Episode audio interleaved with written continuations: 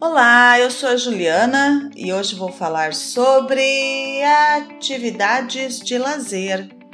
O distanciamento social causou alguns problemas na vida de muitas pessoas. Mas e aí? Você está preparado para sair de casa? Não vê a hora de sair cantando Livre Estou, Livre Estou. Este episódio é para você que não sabe o que fazer quando puder sair de casa. Antes de começar o episódio de hoje, você sabe que o meu arroba no Instagram é falar português brasileiro?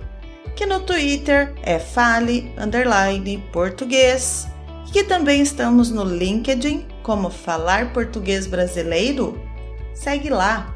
O podcast Falar Português Brasileiro você pode ouvir em todos os aplicativos de reprodução de podcast.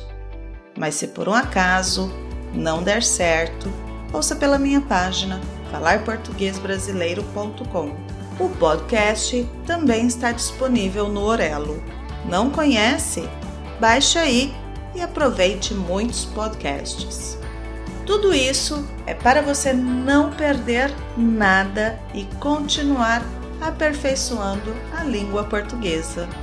Gosta muito do podcast Falar Português Brasileiro?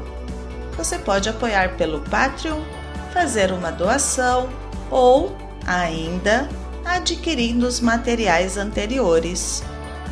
Todos os valores arrecadados serão para a contratação de um editor de áudio e vídeo. Na página falarportuguesbrasileiro.com você encontra todas as informações, além das minhas aulas privadas, das oficinas de conversação e do curso preparatório para o CELP-BRAS. Perguntei se você fará o exame CELP-BRAS?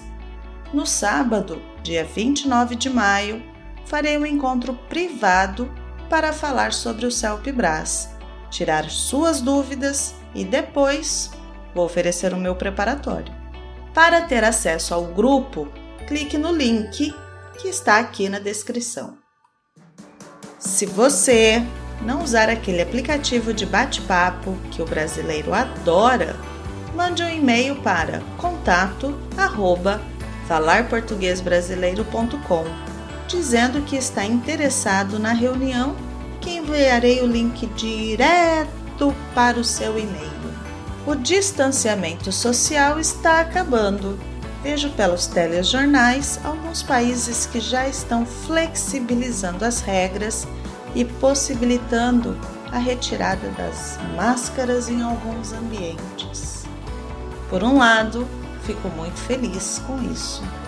Por outro, lembro que estou no Brasil e aqui as coisas ainda não estão 100% mas vai dar tudo certo e todos voltaremos a ter uma vida normal logo logo. Poder sair para o bar, divertir-se com os amigos e até as crianças voltarem a brincar com mais liberdade. Ah, que massa! Para as crianças se sentirem livres, nada como uma boa ida ao parque. Mas para os pais, de primeira viagem, e que não saberão o que fazer com as crianças, sugiro algumas atividades, como andar de bicicleta, andar de skate, andar de patins, pular corda, pega-pega, esconde-esconde, jogar uma pelada, vôlei, basquete. Se você não tem uma área aberta, para sair com as crianças, jogue dama, dominó, xadrez, uno, monte um quebra-cabeça. É, mas essas aí estão me parecendo as atividades feitas durante o distanciamento social. Esqueça isso. Para nós, adultos, você colecionou alguma coisa durante este momento? Plantou muitos tomates? Fez uma horta? Caminhou sozinho ou colecionou selos, moedas, Bitcoin, comprou ações na bolsa de valores, aprendeu um novo idioma e ainda ficou fluente em português? Vamos aproveitar o final de semana para tomarmos um sol? O que acha de fazer uma trilha? Escalar ou acampar nas montanhas? É inverno para nós, mas no hemisfério norte é primavera e os dias estão lindos, pelo menos nas fotos dos alunos que eu recebo. É hora de observarmos as borboletas e os pássaros. Vamos dar um tempo nas palavras cruzadas, nos jogos de tabuleiro, como a dama ou o xadrez, por exemplo.